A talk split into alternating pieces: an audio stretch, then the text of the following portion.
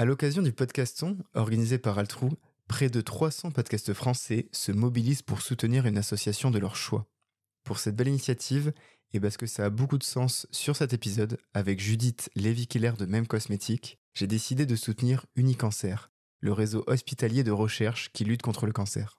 Retrouvez toutes les informations essentielles sur unicancer.fr.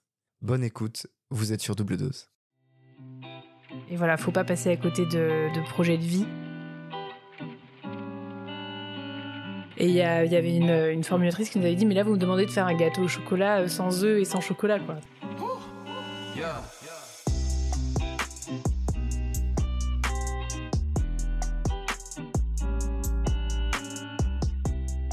La double dose, c'est l'addition du courage et de la persévérance. Deux éléments essentiels à la réussite des projets qui nous tiennent à cœur. Moi, c'est Alex, et dans ce podcast, je vous invite à la rencontre de personnalités, entrepreneurs et sportifs qui peuvent vous inspirer par leur parcours, leurs histoires et leurs déclics. Bienvenue sur Double Dose. Bienvenue sur votre podcast. Avoir une idée, c'est bien. Aller plus loin, c'est mieux.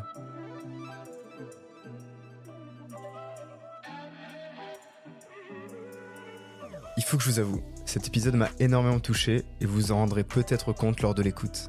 J'ai rencontré Judith Lévy-Keller, maman heureuse et cofondatrice de Même Cosmétiques, la première marque de produits beauté spécifiquement développée pour et par les femmes concernées par le cancer. Un épisode parfois poétique où on parlera de rencontres de vie, d'entrepreneuriat ou encore de danser sous la pluie. Il y a surtout une phrase, euh, d'ailleurs, qui m'a beaucoup marqué ne passez pas à côté de vos projets de vie. Bonne écoute Bonjour à tous et à tous. Je vous parlais du podcaston en intro l'épisode et ça tombe bien car nous les podcasteurs, on n'est pas les seuls à soutenir les associations tout au long de l'année. Aujourd'hui, je suis avec Judith Lévy-Keller, cofondatrice de Même Cosmétique, qui soutient également Unicancer tout au long de l'année. Comment ça va, Judith? Ça va super, et toi? Mais ça va, je suis ravi de t'avoir. Ça fait quelques mois déjà qu'on devait se oui. rencontrer. Ouais, la période est agitée. c'est vrai. c'est bien qu'on ait réussi à trouver le temps. Et nous voici, Hôtel du Paradis. Un bel endroit. C'est sûr qu'on passera un bel épisode. Comme tous les invités, je vais te laisser te présenter, nous parler un petit peu de toi, mhm. mais sans parler de ton travail Pas si simple. Donc moi, je, je suis euh, Judith Keller, j'ai eu 32 ans hier. Comment me définir? Je suis euh, maman d'une petite fille qui a bientôt 3 ans et j'attends euh, j'attends mon deuxième enfant pour pour tout bientôt. je suis aussi mariée avec avec l'amour de ma vie avec lequel je suis depuis de très nombreuses années. Pour le coup, on s'est rencontrés très jeunes. Comment est-ce que je me définirais sinon? Bah j'ai je suis parisienne depuis depuis euh, une bonne quinzaine d'années. Je suis arrivée à Paris pour des pour des enfin à l'époque euh, où j'étais au lycée.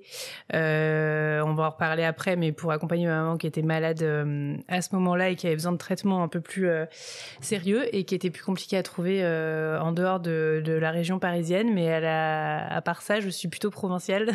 T'habitais où avant? Alors quand on quand on est venu à Paris, on habitait à Périgueux, donc mmh. c'est dans le sud-ouest pendant quasiment huit ans et avant ça, euh, euh, je suis passée par Lyon, par Rennes. Euh, ma famille est originaire d'Alsace. Enfin, je voilà, je sais pas trop d'où je viens. Ouais, ok, t'as bougé. voilà, j'ai bougé. Et, et, effectivement à Paris depuis depuis tout ça. Et voilà, écoute, qu'est-ce que qu'est-ce que je peux te raconter de plus? C'est vrai que à part le travail et ma famille, j'ai pas grand-chose à dire sur moi. C'est intéressant d'ailleurs à noter, mais mais c'est vrai que non, c'est difficile de se présenter sans mm. parler de son travail parce que quand on rencontre une personne, on dit à chaque fois, ok, je suis un tel, je fais ça dans la vie, mais si on parle pas de travail, des fois c'est compliqué. C'est vrai. Et puis quand on a un travail euh, super prenant, c'est pas si, enfin, c'est pas si simple de se définir euh, autrement parce que euh, bah là, quand je prends un peu de recul pour répondre à ta question, effectivement, à part être maman et, et à part mon travail, j'ai pas mille temps libres et mille occupations. donc voilà, je Qu'est-ce que je peux dire d'autre? Je suis pas très sportive. Euh, tu, l'étais, je crois, à un moment, non? Ouais, je l'étais quand j'étais euh, quand j'étais plus jeune, et là, je suis vraiment pas devenue une adulte euh, très sportive par la force des choses. voilà, je suis par contre, je suis pleine d'énergie. je suis, je sais, je sais pas trop quoi dire de plus. La première chose que j'ai envie de te demander, comment tu définirais une bonne journée? Euh, instinctivement, je te dirais qu'une bonne journée, c'est une journée que je passe avec euh, les membres de ma famille, euh, que ce soit ma fille, mon mari ou les, ou les, enfin mon papa, mon frère. voilà, c'est des journées qui sont privilégiées pour moi. C'est ce que je préfère dans dans ma vie perso de voir de voir ma famille. Donc donc pour moi, c'est ça une bonne journée. Est-ce que c'était ça aussi une bonne journée quand tu étais une petite fille? C'était une journée en famille, une journée avec de la bonne humeur? Ouais, je pense que euh, oui, je viens d'une famille très famille, donc euh, mm. j'ai peu de souvenirs de, étant petite fille, euh, effectivement, d'avoir passé des moments en dehors de, en dehors de ce cocon.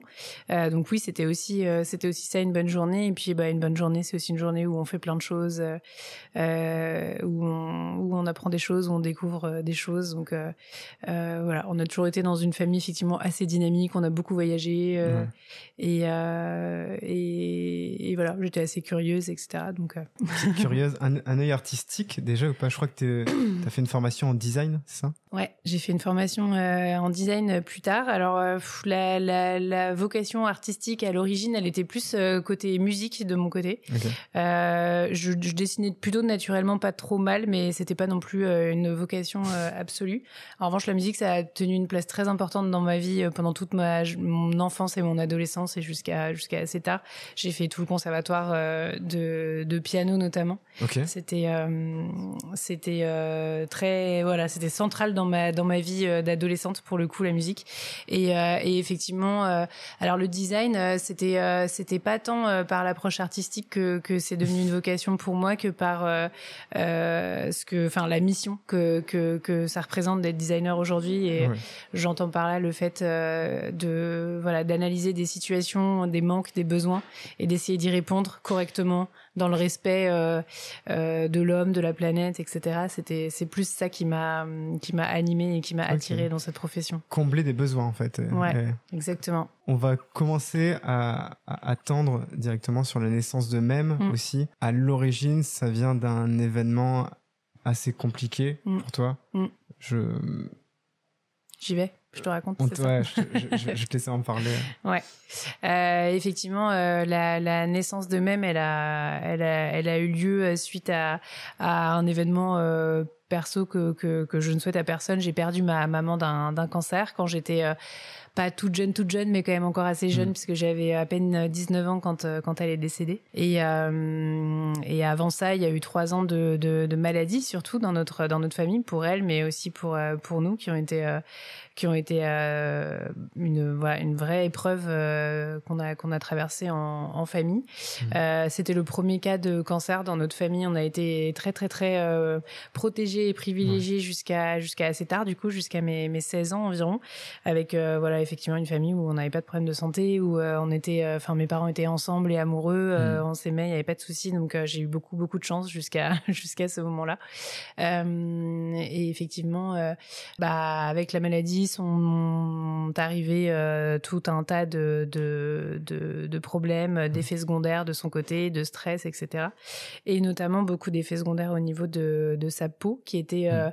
pas forcément ce dont on parlait le plus. Alors à l'époque, on parlait pas de grand chose quand on parlait de cancer, parce que c'est ça fait finalement assez peu de temps que c'est un peu moins tabou comme sujet. Mmh. Euh, à l'époque où ma maman est tombée malade, euh, on savait du cancer que que la chimio faisait tomber les cheveux, vomir, ce genre de choses que tout un chacun sait. Euh, on était beaucoup moins au courant pour le coup des problèmes euh, euh, de peau que ça pouvait, que les traitements pouvaient, pouvaient impliquer. Et dans le cas de ma maman, en tout cas, ça a été des problèmes très importants, enfin très handicapants je donne toujours un peu cet exemple, mais quand on a une ampoule et qu'on marche dans la rue, c'est un tout petit problème en soi, mais c'est hyper handicapant. Euh, bah, ma mère, elle pouvait juste plus poser les pieds par terre, elle pouvait plus tenir un stylo dans sa main tellement sa peau était euh, complètement dévastée par euh, par euh, par les toxicités des, des traitements. Et en fait, euh, bah quand on en arrive à ce stade-là, c'est toute sa qualité de vie qui est mmh. qui est qui était complètement mise de côté et et ça a eu, enfin ça a eu un effet un peu boule de neige, mais elle a dû arrêter de travailler alors qu'elle c'était pas son souhait. Euh, le moral en prend un coup euh, et quand le moral euh, ne suit pas, c'est un peu difficile de, de, de continuer d'y croire. Donc voilà, ça, je, je dis pas qu'elle est décédée de ses effets secondaires, mais en tout cas, ça n'a pas aidé. Et à l'époque, ce qui m'avait un peu choquée ou en tout cas beaucoup marquée, c'est que euh, je suis allée euh, un peu naïvement euh, à la pharmacie, dans plein de pharmacies d'ailleurs, mmh. en disant bah voilà, elle a tel chimio, elle a un syndrome main-pied, elle peut plus marcher. est-ce que vous pouvez me donner quelque chose s'il vous plaît? Mais j'ai vraiment demandé ça aussi naïvement que l'on dit j'ai mal à la gorge, est-ce que je peux avoir quelque chose s'il vous plaît? Et en fait, le pharmacien quand on lui dit qu'on a, qu'on a mal à la gorge, il a une réponse ou voire 10 000 à nous à nous proposer. Ça paraît facile. Voilà. Et euh, pour parler plus des problématiques de peau, euh, quand on a des rougeurs, de l'eczéma, etc., il y a aussi euh, pléthore de, de, de, solutions. Et là, en l'occurrence, il, il savait même pas de quoi je parlais en fait. Et c'est ça qui m'a euh, qui m'a le plus chamboulé à l'époque, c'est que pour le coup, j'ai bien vu en accompagnant ma maman à, à l'hôpital que c'était pas la seule à, à, être sujette à ce genre d'effets secondaires là. Et puis bah c'était quand même un, enfin voilà, une maladie sérieuse où je pensais que les pharmaciens notamment seraient un peu informés sur sur les problématiques et aurait des mmh. solutions et je me suis rendu compte qu'il y avait rien. Donc euh, ça a été un peu euh, bon, voilà, une grosse surprise euh, pour moi et c'est quelque chose que, que, que j'ai gardé en fait après sur le cœur pendant quelques, quelques années. Une idée qui a mûri au final, au, fil des ans. Sur, sur le podcast Septembre Club, tu parlais de ta maman, tu disais, elle avait toujours envie d'être coquette. Mmh ça c'est quelque chose qui m'a fait sourire et je me dis bah ouais c'est vrai à l'époque je crois que tu le comprenais pas vraiment ou tu te posais des questions aussi sur ça? Ouais bah c'est vrai que euh, alors chacun a sa façon de réagir à la maladie à l'annonce de la maladie et euh, euh, ma maman pour le coup il y a eu deux choses fondamentales chez elle. La enfin trois choses même je dirais. La mmh. première c'était de continuer à travailler mmh. de faire en sorte que le moins de choses possibles ne changent dans sa vie.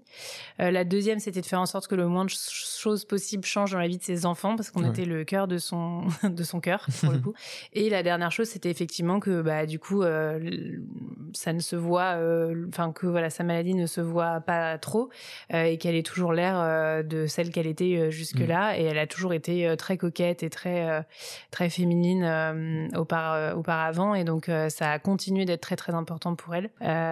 sauf que bah évidemment, voilà, quand on a plus de cheveux, quand on a mauvaise mine, quand on vomit toute la nuit, quand il nous arrive tout ce tout ce genre de problème là, c'est plus compliqué. On passe plus de temps dans sa salle de bain.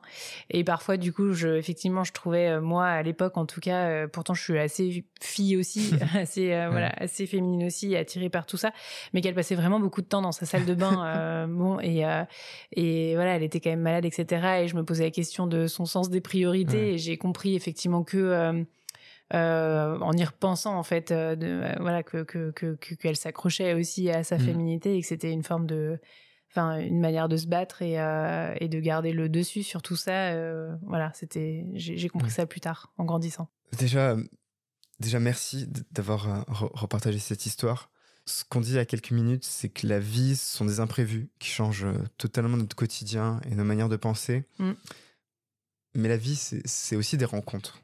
Mm. Et je crois qu'il y a une autre rencontre qui a changé ta vie complètement. Mm. C'est ton associé. Ouais, Juliette. Tout à fait, mm. euh, tout à fait. Elle, elle a changé ma vie et euh, et elle est toujours là dedans euh, à 100% euh, depuis. Euh, on s'est plus jamais quitté effectivement à partir du jour où on s'est rencontrés. Donc là, on est on est quelques années plus tard. On est on est en 2014, donc on est on est quatre ans plus tard quand quand j'ai rencontre. et on est toutes les deux en au tout début de notre stage de fin d'études qu'on a fait l'une et l'autre chez L'Oréal. donc bon bah voilà, on était on avait une appétence pour les cosmétiques et l'une euh, et l'autre. Et c'est à peu près tout ce qu'on avait en commun parce que euh, parce que du coup donc moi j'avais cette formation de designer que j'avais faite entre temps euh, et Juliette pour le coup elle avait un profil beaucoup plus bah, classique d'ailleurs chez L'Oréal, mais en tout cas beaucoup plus beaucoup plus business. elle avait fait Sciences Po et HEC, donc on n'avait pas du tout les mêmes les mêmes formations. Quand on s'est rencontrés, on... il y a eu un, un flash quoi que mmh. je n'ai pas revécu un autre jour dans ma vie en tout cas. Tu, as rencontré quoi, machine à café Non, c'est alors euh, elle est, on pour la petite anecdote, elle est rentrée dans mon bureau pour me demander une houppette. on, on l'a envoyé chercher une, une, une, houppette qui est un petit, euh, je sais pas comment dire, un petit euh, une petite chose en tissu tout douce qui permet de, de, de, de, soit de se, de se mettre de la poudre euh, euh, sur les joues, soit de la parfumer, etc. Et elle cherchait ça qui était, euh, il y avait un prototype dans mon bureau et donc c'est comme ça que voilà, la première interaction qu'on a eue c'était ça. Mais du coup on s'est dit bah on t'es stagiaire, moi aussi je suis au bureau à l'étage du dessous, etc. Est-ce que tu veux qu'on déjeune ensemble? Et donc on a on a déjeuné ensemble et c'est là que le flash a eu lieu. Trop bien, génial. Voilà et et le coup de cœur qu'on a eu toutes les les deux, bah, il a d'abord été en fait autour d'eux-mêmes, mmh. puisque pour pour une raison assez étrange, on s'est parlé de ce projet que j'avais du coup déjà en tête et que j'avais un peu commencé à travailler dans le cadre de mes études du coup, de ma de ma de mon diplôme de fin d'études plus précisément. C'était le sujet de ton, ton mémoire ouais. Alors c'était le sujet de mon mémoire et c'était même le sujet de mon projet de diplôme après parce qu'en fait vraiment euh, euh, bah du coup c'était vraiment quelques semaines après enfin avant pardon mais euh, j'avais vraiment euh, amené déjà même à un voilà c'était déjà un peu concret. Ça s'appelait déjà comme ça, euh, c'était déjà du coup parce que je l'ai pas vraiment dit mais c'était déjà du coup une marque de de produits dermocosmétiques qui était entièrement destinée aux, aux personnes qui étaient sous traitement anticancéreux. Euh, mais euh, voilà, j'avais fait le travail en tant que designer et pas du tout euh, tout le reste. et il fallait encore faire beaucoup de choses avant que ça puisse voir le jour. et j'avais pas particulièrement envisagé sérieusement la piste de lui faire voir le jour pour de vrai à ce projet parce que je suis pas j'ai pas particulièrement la fibre entrepreneuriale, mm. je pense à la base. Alors je croyais que je l'avais pas, peut-être que c'est oui, en tout cas à l'époque.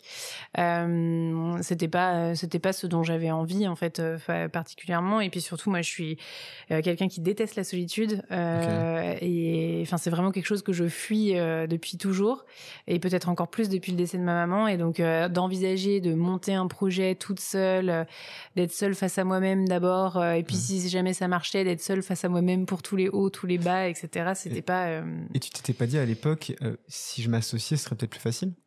Bah si, euh, enfin si j'avais dû me dire, ça serait si si si je n'étais pas seule, je pourrais le faire mais avec euh, pas du tout la bonne personne en face.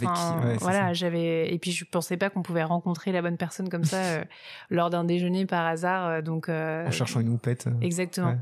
Donc donc en fait j'avais pas envisagé cette option là quoi. Et et, et en plus bah L'Oréal c'était très c'était c'était c'était un peu un graal quoi quand on veut bosser dans les cosmétiques.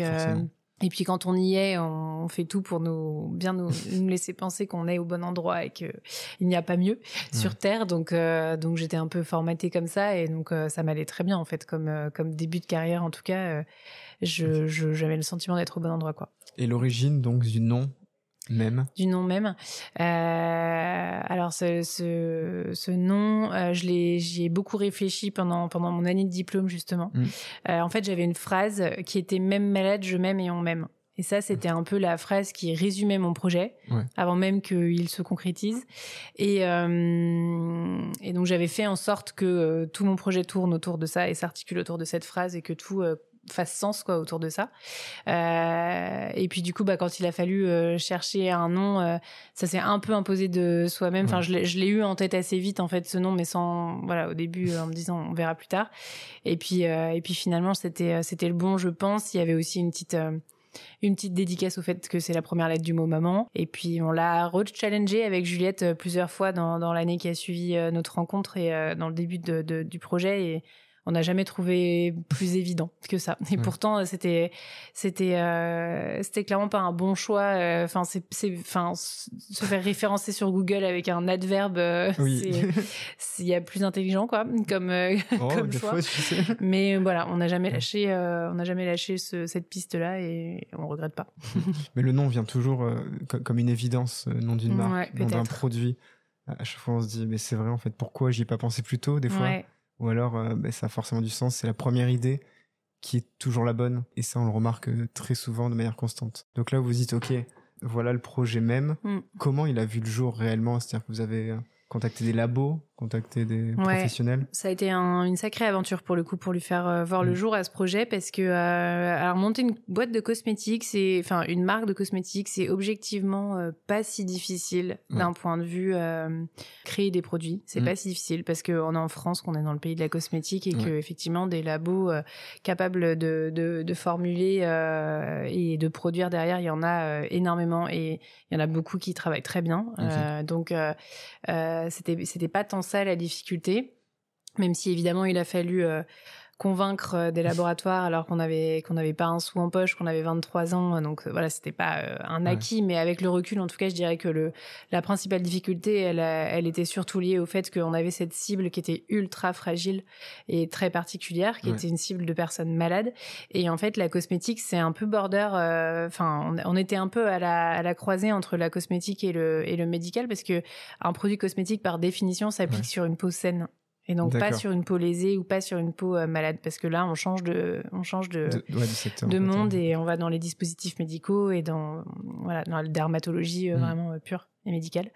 Et donc c'est ça qui a été en fait le plus le plus compliqué c'est que réglementairement parlant euh, juridiquement parlant, on a on a eu beaucoup plus de barrières, on va dire, que pour une marque euh, de cosmétiques qui s'adresse à des peaux euh, saines.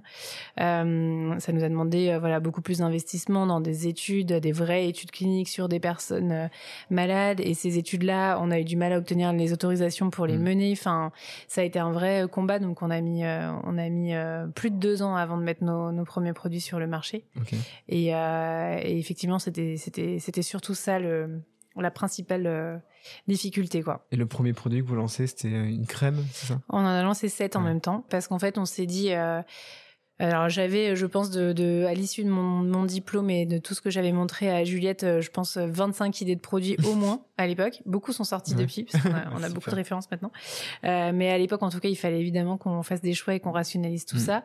Euh, en revanche, on se voyait pas sortir qu'un seul produit parce que euh, pour euh, donc ce que j'ai pas raconté, c'est que Juliette aussi a, a connu l'expérience de la maladie plusieurs fois via beaucoup de femmes de sa famille. Donc c'est autour de ça qu'on s'est rencontrés et, et voilà et de cette expérience commune.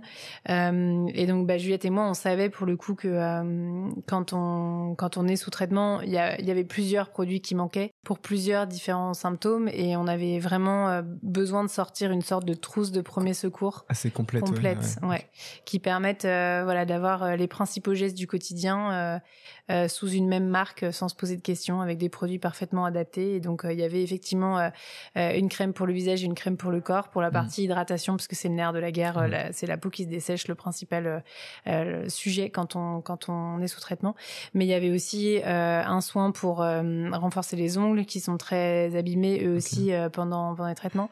Il y avait une brume pour apaiser le cuir chevelu mm. qui quand on perd ses cheveux démange, c'est très inconfortable au début. On n'a pas forcément l'habitude de porter une perruque et ça peut être inconfortable aussi en fonction des saisons, etc.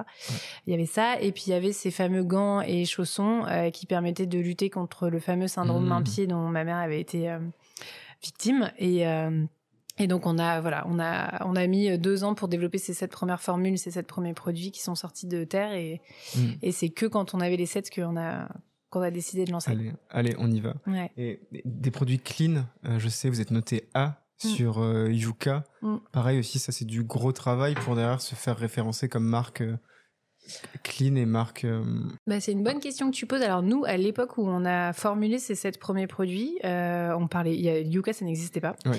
On parlait pas du tout de clean dans la cosmétique. On commençait à en parler vraiment beaucoup mm. euh, en alimentaire. Le bio, c'était devenu un truc. Parce que c'est, parce que c'est forcément, c'est, important quand tu as des produits quand même qui touchent ta peau, que ce soit le, plus responsable, on va dire. Ou, Complètement. et, et, à l'époque, et pourtant on a l'impression que c'était il y a pas longtemps, mais à l'époque, en 2014-2015, c'était pas un sujet. Enfin, nous, quand on était chez L'Oréal, euh, on ne parlait pas de de, de, problématiques d'ingrédients soumis à des ah doutes. De voilà, on en, ça, ça, n'avait pas encore euh, explosé quoi ce sujet. Ça veut dire qu'en France, presque, tu peux lancer un produit qui est pas forcément sain pour la santé? Euh, bah, en France ou partout ailleurs, oui. oui, il y a encore plein d'ingrédients. En tout cas, nous, il y a énormément d'ingrédients qui sont autorisés euh, mm. euh, dans la réglementation européenne, par exemple, que nous, on n'utilise pas, qu'on s'interdit d'utiliser. Donc, euh, oui, oui, c'est, tu, tu, peux faire encore plein de choses avec, avec des ingrédients qui, à nos yeux, en tout cas, mm. ne sont pas ne sont pas adaptés ou pas pas bons pour la santé. mais à l'époque, c'est les femmes malades qui nous ont fait réaliser en fait que que qu'il y avait ce, ce, ce besoin justement mm. de, de clean parce que euh, en fait elles elles remettaient en question pour le coup euh, ce qu'elles ce qu'elles avaient pu euh, euh, faire auparavant et qui aurait pu les rendre malades ou provoquer ce, cette tumeur ce cancer etc donc euh, elles remettaient un peu leur mode de vie en question ce qu'elles avaient mangé l'activité physique qu'elles faisaient qu'elles faisaient pas etc et la cosmétique Et donc, euh, euh, effectivement, là, nous, on s'est dit, ah, c'est vrai qu'il y a, qu'il y a un sujet. Et parallèlement à ça, on a rencontré pas mal d'oncologues qui commençaient, eux, à voir et à nous dire, euh, attention, il y a, euh, on pense que dans certains ingrédients mmh. ou dans certaines formules de produits cosmétiques, il y a ce qu'on appelle des perturbateurs endocriniens. Donc, c'est des ingrédients qui peuvent perturber euh, euh, le système hormonal. Et, euh, et en l'occurrence, il y a beaucoup de cancers qui sont liés à une perturbation du système hormonal, justement. Mmh. Ça s'appelle les cancers hormonodépendants. Et donc, pour ces oncologues-là, voilà, ils nous avaient un peu mis en alerte en nous disant, bah, du coup, éviter d'utiliser ces ingrédients-là parce que ce serait quand même un non-sens total, quoi. Donc, on a été sensibilisé à ça hyper tôt, en fait, par rapport à, au marché cosmétique dans sa, dans sa globalité. Et donc, oui, nous, on a fait un énorme effort dans, dans, dans nos formules. Et à l'époque, les labos, ils étaient pas du tout habitués à ça pour le coup. Donc, je ah me souviens qu'on nous avait par exemple dit un jour, euh, enfin, parce que nous, du coup, on demandait naïvement à enlever des ingrédients, mais sans, on n'est pas chimiste nous-mêmes, on n'est pas formulatrice cosmétique, donc euh, on se rendait pas compte de ceux qu'on, enfin, de ceux mm. qu'on mettait dans notre blacklist ou pas. Et il y, avait une, une, formulatrice qui nous avait dit, mais là, vous me demandez de faire un gâteau au chocolat euh, sans œufs et sans chocolat, quoi. Donc, Ils ont mis beaucoup de temps avant de trouver. C'est très difficile d'ailleurs. Ouais. ils ont mis beaucoup de temps à trouver à trouver des solutions et comme on voulait absolument pas rogner en parallèle sur mm. la qualité, sur la sensorialité, tout ça, euh, on, a, on avait beaucoup d'exigences en même temps, quoi. Et donc, euh, donc voilà comment nos produits ont fini par être notés A sur Yuka, mais c'était mm. pas euh, ce qu'on recherchait à l'époque puisque Yuka ça n'existait pas. Et puis ouais, le terme clean n'existait pas, quoi. Enfin, c'était ça, ça n'existait pas. Et par contre, quand on a lancé, quelques mois plus tard, euh, on commençait à sortir des, je sais plus si c'était dans 60 millions de consommateurs ou dans d'autres, euh, enfin dans d'autres magazines comme ça d'enquête euh, de ce type, mais euh, on commençait à sortir les premières enquêtes justement sur les produits cosmétiques, les perturbateurs endocriniens, etc. Et heureusement, du coup, on était, euh, on avait tout ce qu'il fallait nous pour euh, pour euh, continuer sereinement notre petit bonhomme de chemin. Mais voilà, c'est un combat mmh. qu'on n'a jamais lâché depuis. on est de plus en plus exigeant même mmh. sur sur la blacklist d'ingrédients qu'on qu'on bannit parce que bah les études avancent aussi, les veilles mmh. réglementaires avancent aussi. Donc on a de plus en plus de, de, fait de plus en plus de découvertes. Donc c'est pas quelque chose qu'on a enlevé de notre cahier des charges depuis quoi. Mais mais tu me rassures parce que tu parles des difficultés de, de vous avez été deux de combattantes aussi pour lancer même, mm. mais vous avez réussi à être accompagné justement d'experts, de professionnels, de consultants, je crois aussi, peut-être qui. Ouais, ben on s'est beaucoup entouré. On, est, mm. on était vraiment toutes jeunes, comme je disais, on avait 23 ans, donc euh, euh, on était et jeunes et humbles. donc euh, on a on a eu ressenti le besoin vraiment de s'entourer d'experts sur à peu près tous les sujets qu'on abordait et dont on n'était pas jamais experte, parce qu'à 23 ans on est vraiment expert de rien, quoi. Donc on avait nous, on avait un on avait un vrai des vraies convictions liées à l'expérience qu'on avait eue de nos familles, de la maladie, etc. On avait aussi des vraies convictions on va dire marketing parce que parce que ça on sait faire. Enfin, on a on a mm. clairement un truc euh, avec euh, enfin là-dessus. Mais euh, mais pour tout le reste effectivement on a dû s'entourer et, et on a essayé de s'entourer des meilleurs quoi. Donc on a beaucoup beaucoup cherché beaucoup parlé de notre projet et, et finalement ce qui a toujours été génial avec même c'est que c'est un projet qui parle à tout le monde. Enfin voilà tout le monde connaît quelqu'un de près ou de loin qui a qui a été malade. Ça touche tout le monde et tout le monde a toujours eu envie de nous aider. Et ça, mm. c'est vrai que ça a été euh, une des grandes forces de ce, de ce projet, c'est que euh, on a rencontré, enfin, tous les obstacles qu'on a rencontrés, on a rencontré des gens qui avaient envie de nous aider à les surmonter. Et, euh, et voilà, au début, on avait zéro moyen et c'est des gens qui nous ont aussi aidés gratuitement. Enfin, on a eu des super, des super belles rencontres, quoi, grâce à, mm. grâce à, à même. Et, et voilà. Et puis, il y avait effectivement le, Juliette, elle a toujours eu ce réflexe, c'est son petit côté Sciences Po pour le coup, de, de otages, on va dire, enfin de s'entourer, de parler de son projet et tout ça. Et ça a été très très bénéfique euh, pour même, ça c'est clair. Et toi, t'as appris aussi à le pitcher de plus en plus? Parce que j'imagine que t'étais un peu artiste. Non, bah tu sais, quand je te dis, j'étais pas artiste. Hein, j'étais ah très. moi, j'ai fait un bac S. Euh, j'étais, euh, j'hésitais entre médecine et design, hein, pour te dire. Donc c'était pas du tout. j'étais, enfin, j'étais designer, mais pas du tout avec une casquette d'artiste, quoi. Mm. Plutôt avec une casquette d'approche. Euh, voilà, mais euh, mais non, ouais, on a dû apprendre toutes les deux. Alors moi, j'étais j'étais pas particulièrement timide. C'était peut-être Juliette la plus timide de nous deux, euh, à l'oral en tout cas. Mais on est on a on est on est super carrés toutes les deux. On est super bosseuses toutes les deux. Et donc oui, on a appris ça aussi. On a appris à pitcher effectivement au début. On le fait beaucoup moins maintenant. Enfin maintenant, on parle de notre marque, mais je, j'aurais pas je dirais pas qu'on pitch notre marque. Mais à l'époque, ouais, quand on cherchait aussi des fonds et tout, on a on a dû pas mal mal, pas mal pitché et on a, bah, on a appris, on a bossé, on s'est amélioré. voilà. Au fil des rencontres, il, faut, il faut pitcher une première fois pour pitcher mieux la deuxième. C'est ça. tout va ensemble. On, parlait pas mal de féminité mm. tout à l'heure. Tu parlais de, de, l'apparence, les, les, préoccupations qu'on peut avoir sur notre physique ou autre. Mm. Après un gros événement, forcément, il y a des changements. Moi, j'ai envie de revenir sur un autre gros événement que, tu as eu, c'était la naissance de ta fille, du coup. Pareil, ton corps forcément il a changé à cette époque-là. Je te confirme. Là, c'est très drôle, tu vois, parce que j'arrive comme un petit garçon un peu qui dit donc t'as été enceinte, t'as changé. Forcément, ton corps a changé. Et, tu parlais du postpartum. Il y a des difficultés justement après euh, avoir accouché? Est-ce que notre corps, il, a du mal à se remettre? Bah moi, oui, en tout cas. Euh, mm. je sais pas si c'est le cas pour toutes les femmes, mais je pense qu'une une grande partie, oui, parce qu'on en entend de plus en plus parler, en tout cas. Euh, mais oui, c'est pas c'est pas simple le mm. postpartum, euh, et psychologiquement et, physiquement. Il y a certaines femmes qui ont sûrement plus de chance que d'autres dans ce qu'elles traversent physiquement. Moi, en tout cas, j'ai trouvé que c'était un événement quoi dans la vie de mon corps et qu'il y a eu un avant et un après. je dis pas que je suis. Alors là, je suis nouveau enceinte, donc c'est encore différent, mais je me sens pas euh, moins bien qu'avant, mais je me sens différente de celle que j'étais avant, physiquement et psychologiquement. Euh, et donc euh, oui, c'est un vrai impact. Enfin, c'est voilà, c'est quelque chose, enfin sur lequel il faut un peu de temps quoi pour se, pour se, enfin pour s'en remettre. Ouais, je crois que tu, m'as dit que tu faisais un peu de sport avant et après tu n'avais jamais réussi à t'y remettre ou? Ouais, alors ça c'est ça c'est ça c'est plus lié au fait effectivement que bah je bosse beaucoup, mmh.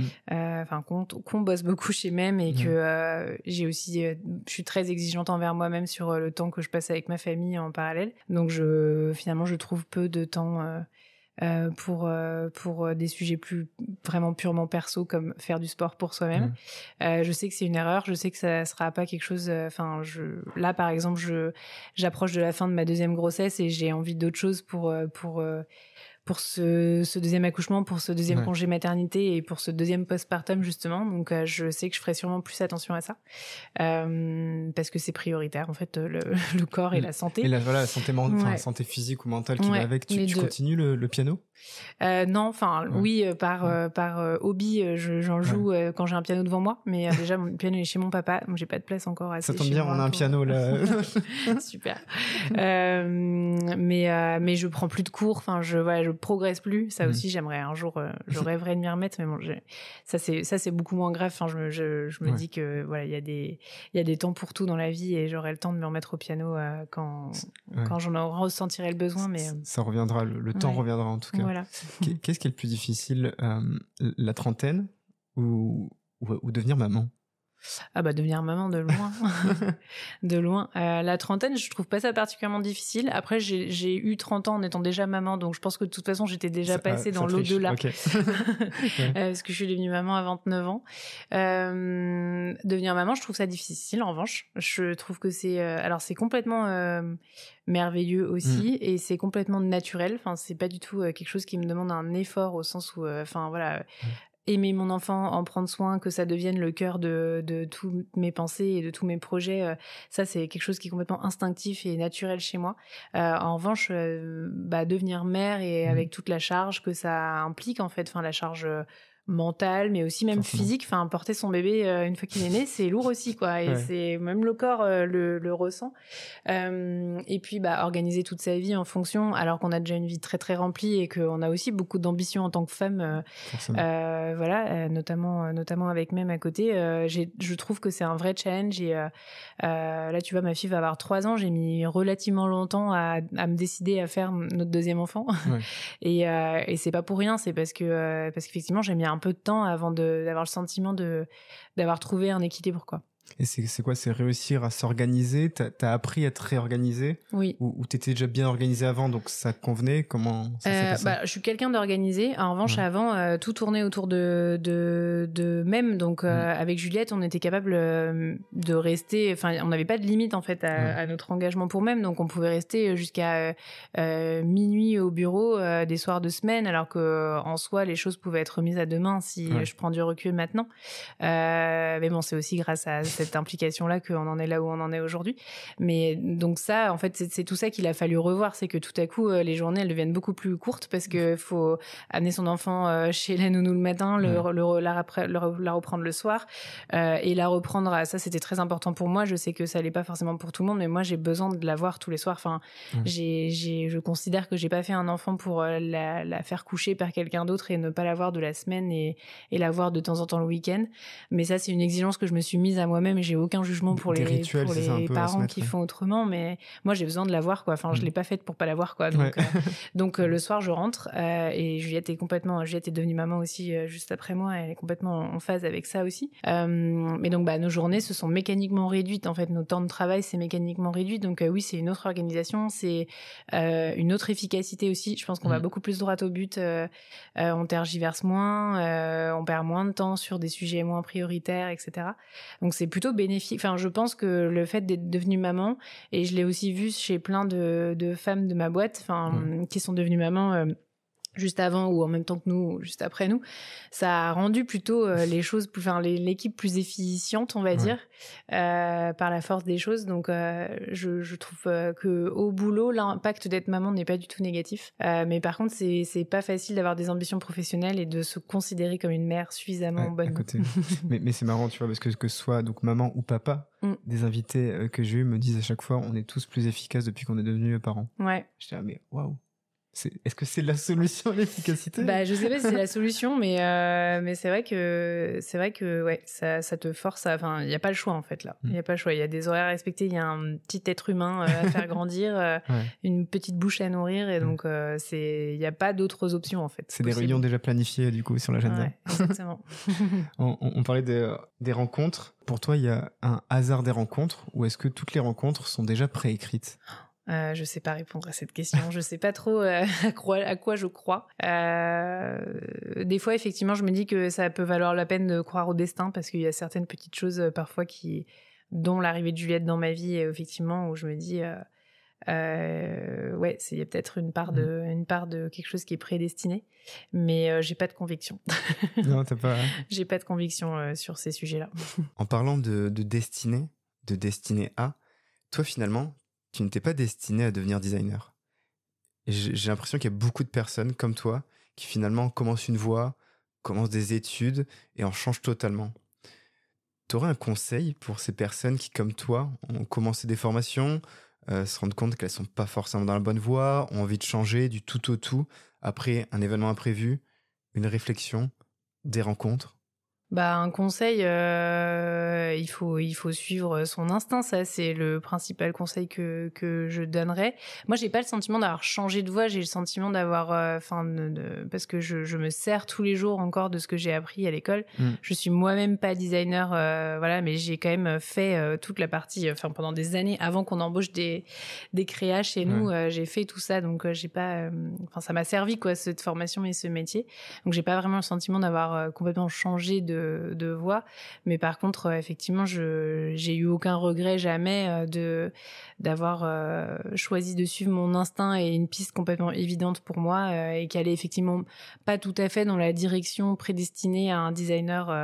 Mmh. mais, mais, mais bon, de toute façon, un entrepreneur, enfin, le fondateur d'une boîte, je suis pas sûre qu'il y en ait tant que ça qui, qui ait fait les études exactes pour devenir fondateur de leur boîte. Donc, c'est en fait c'est une sorte de, premier pas à faire, toujours d'aller un petit peu de l'avant en partant d'un événement zéro. Mm. Et ça tombe bien parce que c'est en lien avec le cadeau que j'ai à t'offrir. Oh.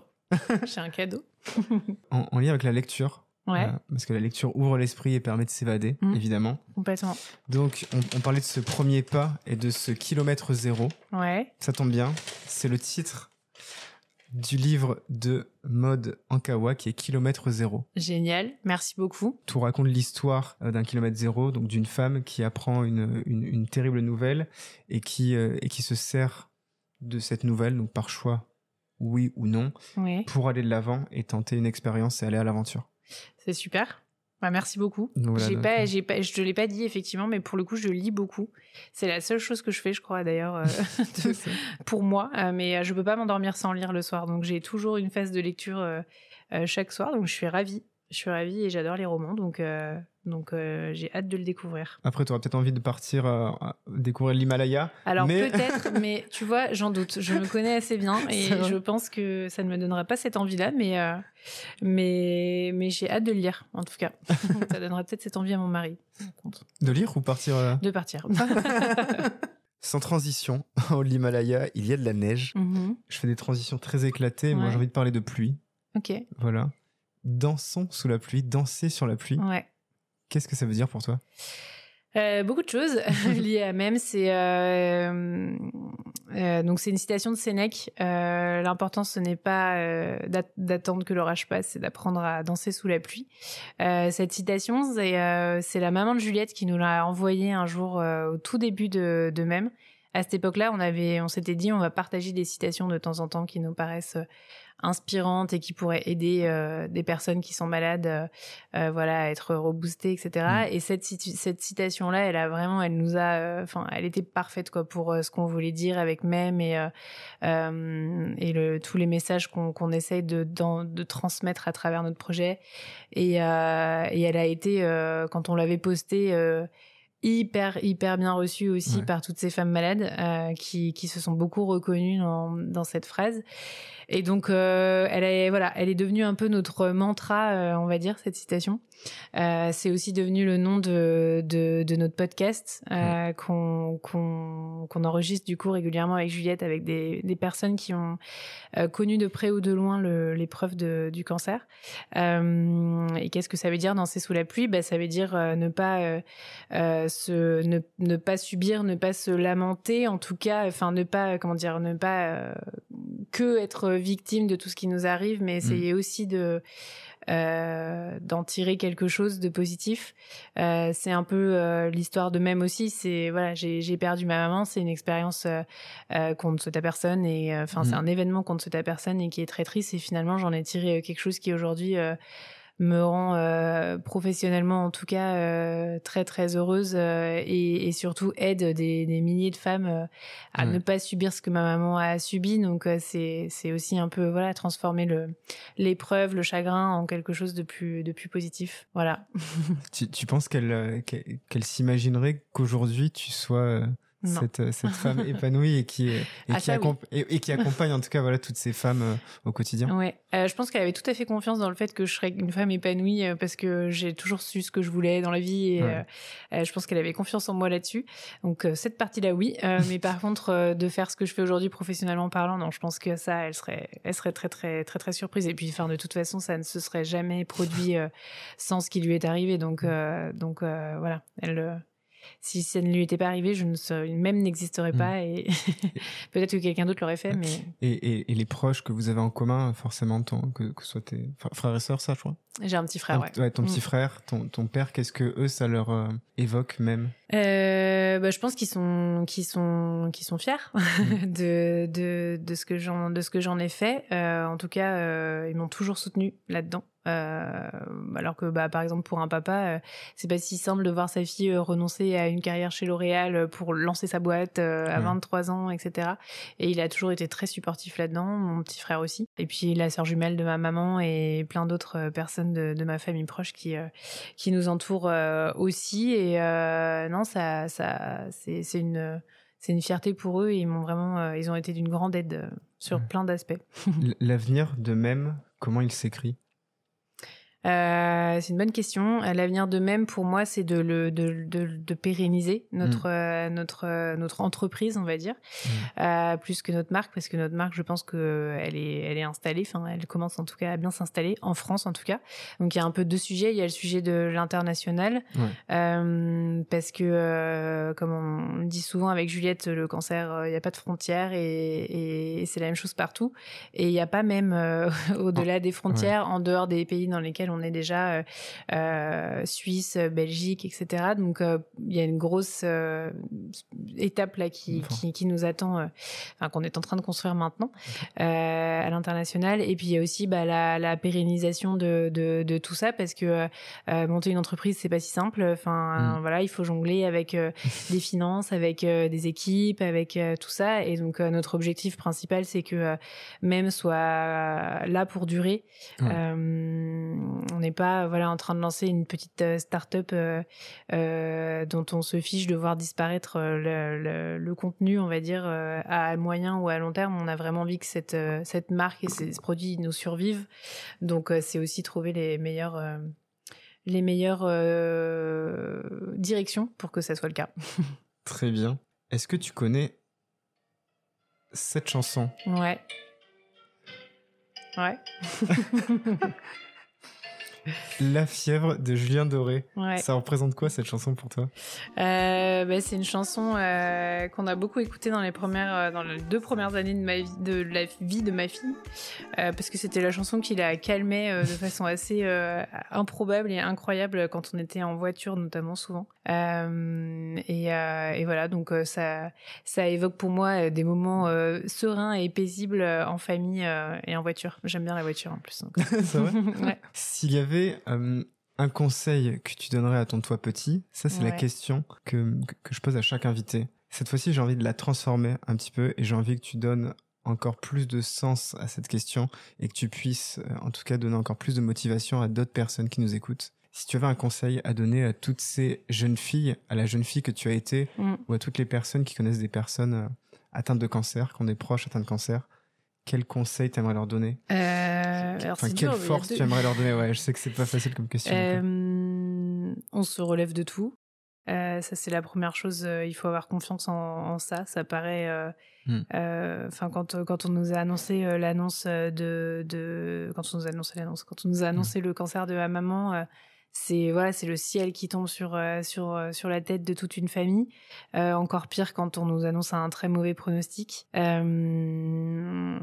mais on s'en remet quoi. Et c'est la principale c'est la principale chose que que j'aimerais dire et je le j'ai vécu d'autres épreuves dans ma vie euh, plus tard euh, et j'ai vu d'autres gens vivre d'autres mmh. épreuves euh, de ce type et on se relève de tout, la vie reprend toujours le dessus. Ma mère disait ça et c'est très vrai et heureusement d'ailleurs, ça finira par aller. Ouais. Tu sais que c'est pas facile parce que c'est vrai que je suis assez touché en fait par, par notre échange qui, enfin, qui est pas évident. Et je me suis dit, enfin, comment derrière on va pouvoir faire un, épisode ensemble, mm. ce qui n'est pas sur des sujets toujours faciles. On s'était déjà contacté, euh, je crois que c'était il y a plusieurs mois. Je me suis dit, j'ai pas forcément envie de le faire pour Octobre Rose. J'ai envie de le faire plus tard dans l'année parce mm. que bah, le cancer, au final, ça nous touche pas qu'au mois d'octobre, ça touche tout au long de l'année. Et donc, c'est pour ça qu'on se voit aussi ici euh, aujourd'hui. C'est parce que j'ai envie de mettre ce sujet aussi en avant. Et, euh, et je suis vraiment content, en tout cas, mais qui parle pendant trois heures, mais c'est pas grave. mais je suis vraiment content en tout cas que tu sois venu euh, donc à ce micro, au micro de double dose pour pour partager un peu ton histoire. je suis ravie aussi. Et, euh, ton expérience et surtout euh, de redonner un peu de motivation à, toutes ces personnes qui ont envie d'y croire et qui ont besoin d'y croire. Mm.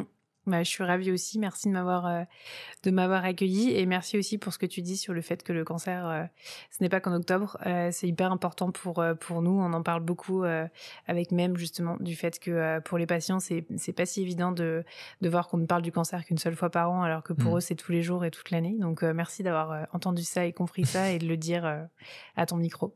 ce qui tombe bien aussi, c'est qu'on enregistre cet épisode dans le cadre du podcaston, l'événement où les podcasteurs mettent en avant diverses associations.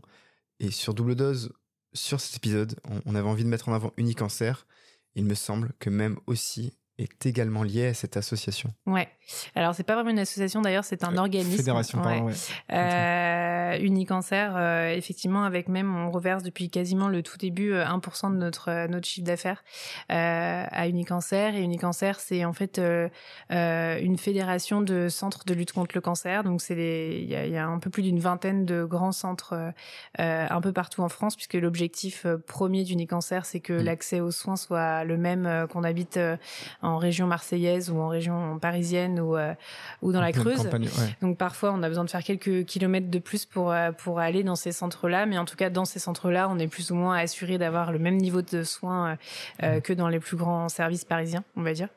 et c'est donc dans tous ces centres aussi que que naît la recherche. Enfin, c'est là que sont testées euh, euh, toutes les molécules de demain, euh, tous les traitements de demain. donc c'est aussi là qu'on a les meilleures chances de, de survie entre guillemets quand on quand on y est. Et donc nous, on, on est très très très très fiers. Enfin, c'était très important pour Juliette et mm. moi de participer à ça à notre toute petite échelle. mais en tout cas, on est vraiment très fiers de pouvoir de pouvoir y participer grâce à même, grâce à nos clients. Mm. voilà. bravo, bah, bravo aussi pour, pour, pour, tout ce que vous faites, ce beau projet. Et on, suivra l'avenir de même avec euh, grand plaisir. Est-ce que tu aimerais dire une dernière chose? Que ce soit nos auditeurs, auditrices euh, Qu'est-ce que j'aimerais dire euh, Non, j'aimerais, j'aimerais peut-être dire à, à, celles et ceux qui, qui nous écoutent aussi parce qu'ils ont envie de se lancer dans l'entrepreneuriat que voilà, si c'est un truc au fond d'eux dont ils sont certains et dont ils sont sûrs, il faut, il faut y aller. Ils n'ont mm. rien à perdre. Au pire, ils ont quelques mois ou quelques années euh, de leur vie professionnelle à perdre entre guillemets. Et ce sera jamais perdu parce qu'ils apprendront de toute façon mm. mille fois plus que dans n'importe quel autre poste. Et euh, et voilà, faut pas passer à côté de, de, projets de vie.